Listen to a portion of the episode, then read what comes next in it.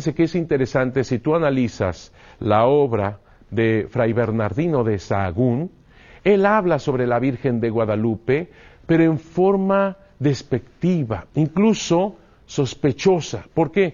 Porque este fraile, maravilloso, ¿eh? por cierto, gracias a él conocemos muchas obras y muchas cosas de los indígenas, gracias a él conocemos toda una gran cultura indígena. Pero cuando habla de Nuestra Señora de Guadalupe, dice, ¿no será que esta imagen en el fondo es para paliar la idolatría? Debe de ser de origen satánico. Fíjense qué, interesante que un español diga algo así sobre la Virgen de Guadalupe del Tepeyac, porque si la hubieran traído de Extremadura a España, los españoles serían los primeros, máxime los franciscanos, serían los primeros de motivar aún más la devoción a Nuestra Señora de Guadalupe, la trajeron de España. ¿Cómo es posible que un español diga que posiblemente tenga un origen satánico? ¿Por qué se manifestó tan fuertemente este fraile? Porque es lógico. Los primeros frailes, cuando ven la gran conversión de indígenas, que, logra la aparición, que logra la imagen, ellos no saben qué está sucediendo. Es algo realmente inusitado. Tenemos otro documento, lo vamos a ver incluso en, imagen, para que ustedes vean este importante documento de un fraile Jerónimo precisamente de el monasterio de Extremadura, España, de este monasterio que les, que les digo que tiene el mismo nombre, Santa María de Guadalupe.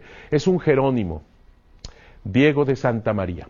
Este fraile, Diego de Santa María, es uno de los eh, que envía el monasterio para ver qué es eso de Guadalupe del Tepeyac.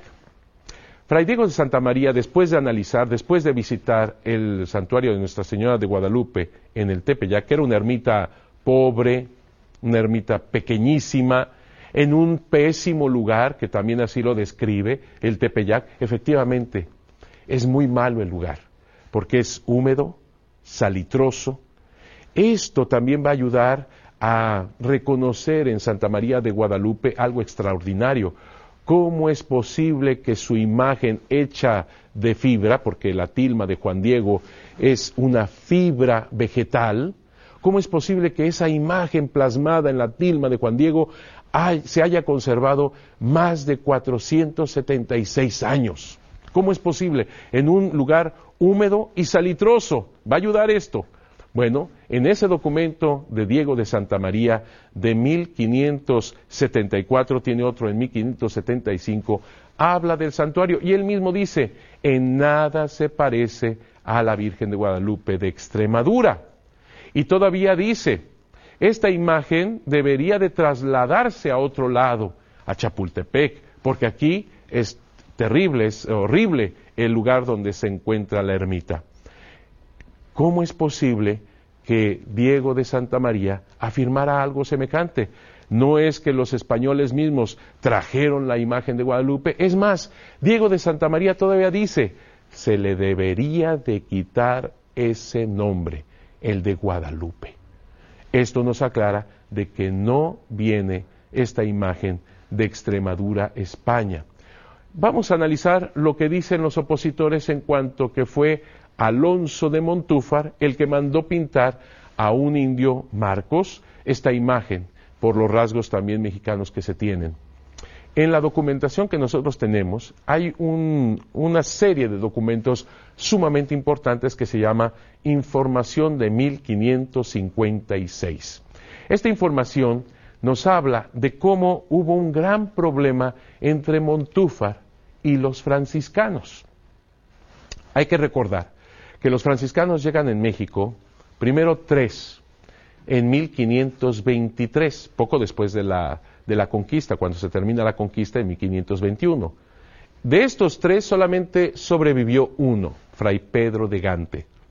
En 1524 llegan los otros doce franciscanos que se unen a Pedro de Gante. Son muy pocos franciscanos, pero dominan la escena de la primera etapa de la evangelización. Cuando llega Montúfar, que es en 1554, ellos prácticamente tienen, digamos así, controlado toda la, cuestión eclesiástica en aquel momento en este nuevo mundo, en la parte central sobre todo. Cuando llega Montúfar, no es muy bien recibido. Hay muchos, muchas situaciones en, este, en, ese, en ese punto, ya que Montúfar es dominico, trabajó en la Inquisición, ya se imaginarán ustedes, era muy organizado, muy recto.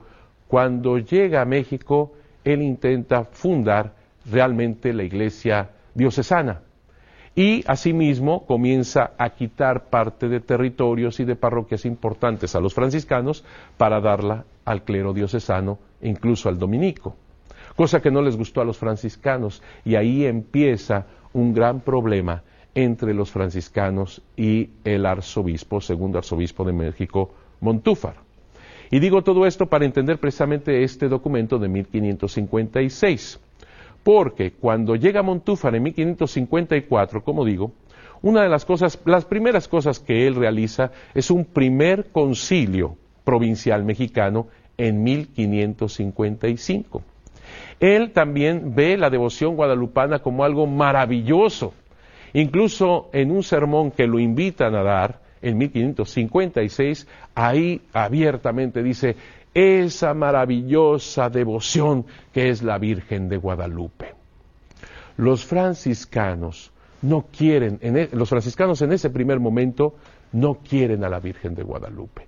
Y señalo con fuerza, en ese primer momento. Posteriormente ya son grandes devotos, pero en ese primer momento no quieren a la Virgen de Guadalupe, como de hecho lo escribía Sagún.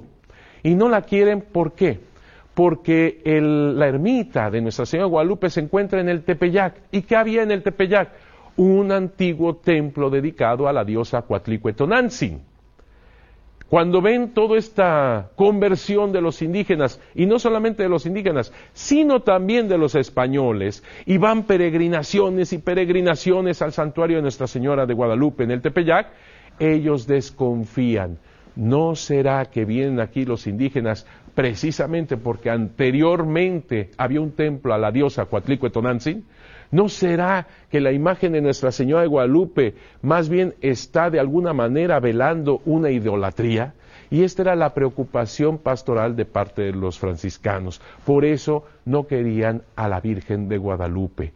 No la querían en ese sentido, donde estaba colocada. En cambio, Montúfar más bien motivaba la devoción más y más porque él mismo se daba cuenta de los grandes beneficios que traía esta gran devoción. Así pues, fue este gran problema porque Montúfar lo declara abiertamente en su homilía. Dos días después de esa homilía, estamos hablando el 8 de septiembre de 1556, uno de los más importantes franciscanos, en ese entonces el que dirigía a todos los franciscanos, Fray Francisco de Bustamante, habla en su homilía, pero ahora en contra de lo que había dicho el arzobispo, de una manera tan fuerte, cuando dice incluso, sin nombrar eh, realmente al arzobispo, pero dice, a ese lo deberían de azotar. Así de, de tremendo estuvo Francisco de Bustamante. Así que el problema estaba fuerte y Francisco de Bustamante en su homilía en contra del arzobispo dice, esa imagen que mandó pintar el arzobispo al indio Marcos. Ah, ahí surge la cuestión del indio Marcos. Lo dijo en esa furia, lo dijo sin fundamento Francisco de Bustamante en contra de Montúfar. Pues bien, no se iba a quedar ahí las cosas nada más. Montúfar empieza a recabar documentación, testimonios y demás. Por eso tenemos este gran documento de 1556. ¿Para qué? Para hacerle todo un proceso en contra de Francisco de Bustamante ante todas estas acusaciones que sin fundamento, vuelvo a repetir, lanzaba en contra del arzobispo.